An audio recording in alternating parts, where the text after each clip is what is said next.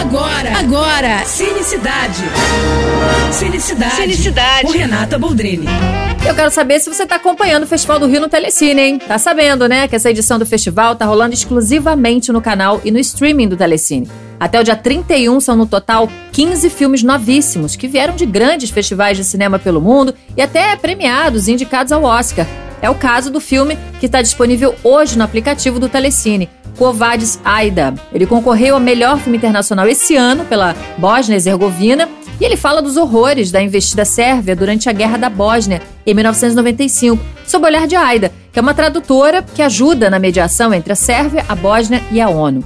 Covades, em latim, significa para onde vais. É um filme sensível, é triste, tem que assistir, viu? Vale muito a pena. Mas corre, né? Porque cada filme do festival fica disponível no aplicativo apenas por 24 horas.